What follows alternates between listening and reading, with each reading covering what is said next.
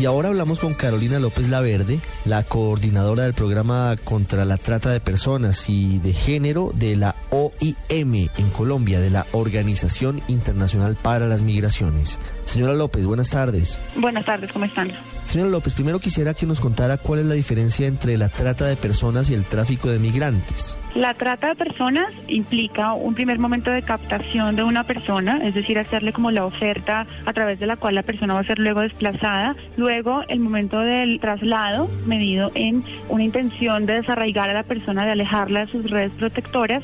Y un último momento que es el momento de la explotación. El tráfico de migrantes implica necesariamente un paso de fronteras entre países es una, persona que está comprando el servicio del movimiento, es decir, un traslado. Ser documentos falsos o simplemente sin documentación a través de esto que se conoce como los huecos eh, en los que se atraviesan las fronteras. La diferencia principal es que eh, la trata de personas, la persona que, que es trasladada, es considerada como una víctima y eh, la persona que está utilizando los servicios de tráfico de migrantes, si bien, digamos, ha habido una vulneración de derechos de esa persona y si bien ha habido un aprovechamiento de esas condiciones de vulnerabilidad, esta persona sí está, digamos, eh, cometiendo una irregularidad porque no está cumpliendo con los requisitos que le exige el otro país para ingresar. Importante tener en cuenta que muchas veces las víctimas de trata de personas son trasladadas a través de rutas de tráfico. Entonces, eh, digamos que ahí puede haber una, un cruce entre las dos problemáticas, pero sin duda son dos cosas distintas.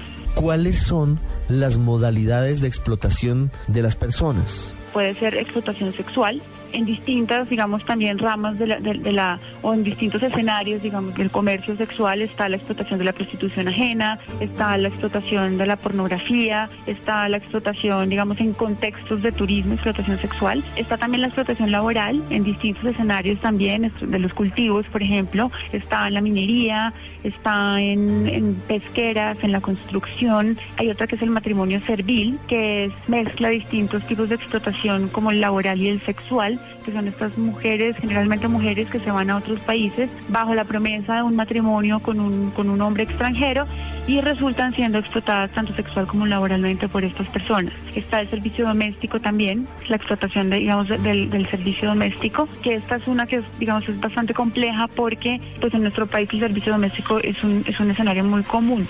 Doctora López, hablemos un poco de cifras. ¿Cuáles son los tipos de explotación que más se presentan en Colombia según las estadísticas de la OIM? Sin duda alguna, lo que más se identifica es la, la trata de personas en la modalidad de explotación sexual. Desde que en la OIM venimos apoyando al Estado colombiano en la asistencia a las víctimas, que es más o menos desde el año 2002 hasta ahora, hemos asistido un total de 389 víctimas. No significa que esas sean todas las que hay, esas son las que han recibido algún tipo de apoyo de la OIM. En ese lapso, el 62% han sido víctimas de explotación sexual, el 17% de explotación laboral y luego ya vienen otras como el matrimonio servil y el servicio doméstico que cada una tiene aproximadamente el 4%.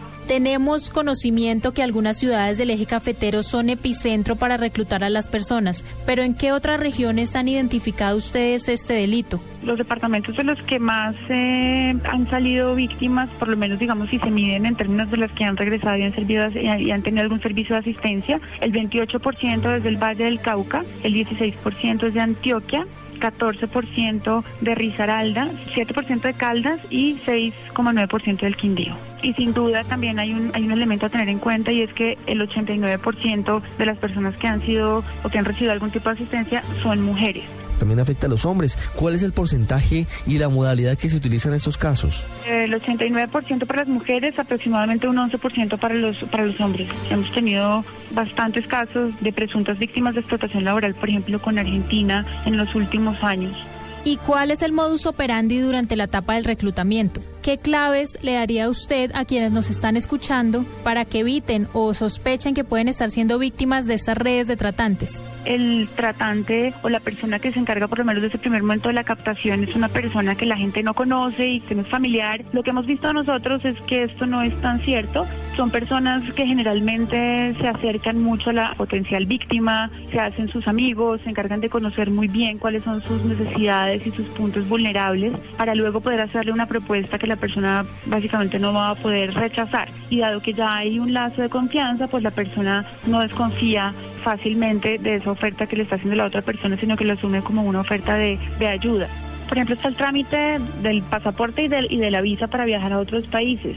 Siempre son trámites que se tienen que hacer personalmente. Entonces, si a usted le dicen que le, van a tramitar el pasaporte y que le van a sacar la visa, pues sospeche, porque generalmente se exige la presencia de la, de la persona, digamos, para ese tipo de trámites. Adicionalmente, si usted lo van a llevar a otro, a otro país o le están ofreciendo el traslado, pues le van a facilitar absolutamente todas las, condiciones para el desplazamiento. Le van a prestar la plata para el pasaporte, le van a prestar la plata para la visa, le van a prestar la plata para las maletas, incluso para ropa, para todos los, gastos de viaje y aparentemente no le van a, digamos, no le dan importancia a esa deuda. Pero lo que pasa es que esa deuda que se, que se, que se adquiere antes de salir del país, después cuando están en el lugar de destino, es una deuda que se vuelve una cosa exagerada. Es decir, si realmente los costos de viaje fueron 1.500 dólares, cuando ya están en el otro país, entonces lo que le van a cobrar por el viaje son 10 o 20 mil dólares por ese desplazamiento. Entonces, eh, todos esos son elementos, eh, digamos, por los que la gente tiene que empezar a, a sospechar.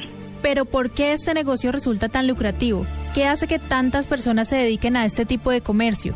Porque es un negocio que es muy rentable en términos de que el cuerpo de la persona es una mercancía que se puede vender un número indefinido de, veces y que a través de amenazas y a través de controles, por ejemplo, volver adicta a la, a la víctima a, sustancias psicoactivas o hacerla consumir alcohol, se vuelven muy manipulables. El tema del traslado es con la intención de alejarla de sus redes protectoras a la, a la, víctima. Entonces, al poner a la persona en esas, en esas condiciones de indefensión, es muy fácil de controlar y la persona se puede, digamos, en el, por ejemplo, en, la explotación de la prostitución ajena, pues la persona puede ser vendida una, dos, tres, diez, veinte veces, incluso luego trasladada a otros países dependiendo de las, de las, digamos, de las necesidades o los requerimientos que identifique la red de tratantes.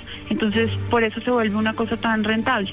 Y es un tema que, que digamos, que se tiene que empezar a atacar en los países de destino y es el tema también, digamos, de la demanda de este tipo de, este tipo de servicios sexuales prestados por mujeres u hombres en otros países eh, con esos precios y bajo esas condiciones, digamos, de, de explotación y muchas veces de ilegalidad.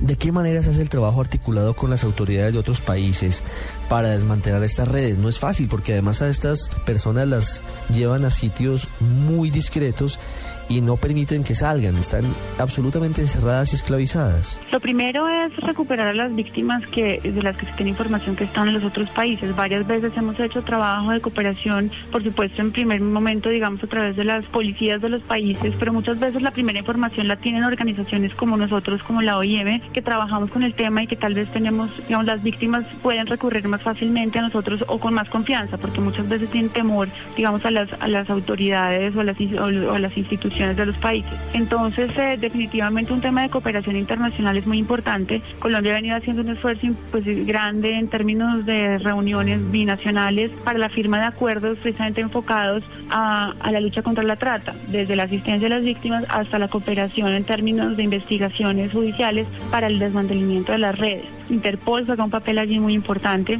digamos, en términos de, los apoyos y las coordinaciones. Es un tema que está sin duda por fortalecerse. El proceso de investigación de la trata de personas no es fácil, porque es un, digamos, las pruebas tienen que empezar a recogerse en un país de origen, que puede ser Colombia o puede ser cualquier otro, es decir, de donde sale la víctima, pero tiene que seguir una cadena que muchas veces puede vincular seis, ocho países, y entonces es un, es un proceso dispendioso, costoso, que requiere, digamos, una coordinación entre los investigadores de los distintos países. Y muchas veces en el camino se cae porque precisamente esa cooperación no se logra. ¿De qué manera se adelanta la judicialización de las personas que son eh, integrantes de estas redes dedicadas a, a la trata de personas? Ahí ya digamos que es un tema que es muy de la autonomía de cada país. En esos términos, digamos, para el intercambio de información, por ejemplo, depende mucho de la legislación de cada país. Si en Colombia está establecido que la trata de personas se puede dar en distintas modalidades como la laboral, la sexual, habrá otros países que, por ejemplo, solamente reconozcan la trata en la modalidad sexual. Entonces, en un proceso de investigación, ahí puede haber un problema porque lo que para mí es, es una trata en la modalidad de explotación laboral, para ellos, digamos, dentro de su legislación tal vez pueda no existir. Entonces, depende mucho de cada caso y cada país con el que se esté hablando en términos de cooperación para la investigación.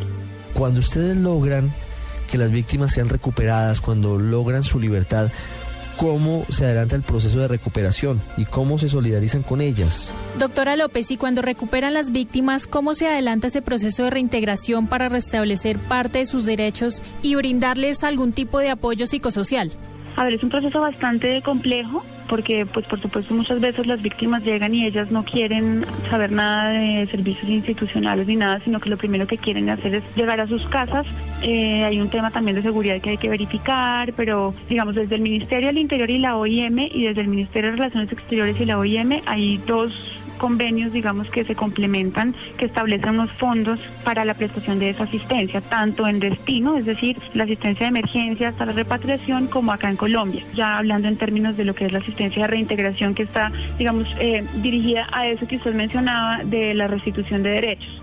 La plataforma está montada, hay unos convenios incluso con empresa privada para el, tema de capacitación, acceso a servicios, digamos, la plataforma con los entes eh, nacionales. Hay un decreto que, digamos, ya nos asigna responsabilidades muy claras a nivel de las instituciones en el nivel nacional, pero además de las responsabilidades, las instituciones van a tener que decir con qué van a cumplir esa responsabilidad, es decir, asignar recursos, asignar personal y a su vez dar lineamientos para el que los entes territoriales puedan dar respuesta también a ese decreto. Allí me dirigía un poco poco con que la, la plataforma digamos, en lo nacional puede estar dada, pero es muy importante trabajar en el fortalecimiento de los comités departamentales, que digamos que son como los homólogos del Comité Nacional contra la Trata de Personas, que está el Comité Interinstitucional en el nivel nacional, y de las organizaciones de la sociedad civil y cómo se da ese diálogo, digamos, entre las instituciones y entre las organizaciones de la sociedad civil, que son las que muchas veces prestan el acompañamiento a las víctimas de trata en sus procesos de, de reintegración. Y allí hay un papel muy importante para las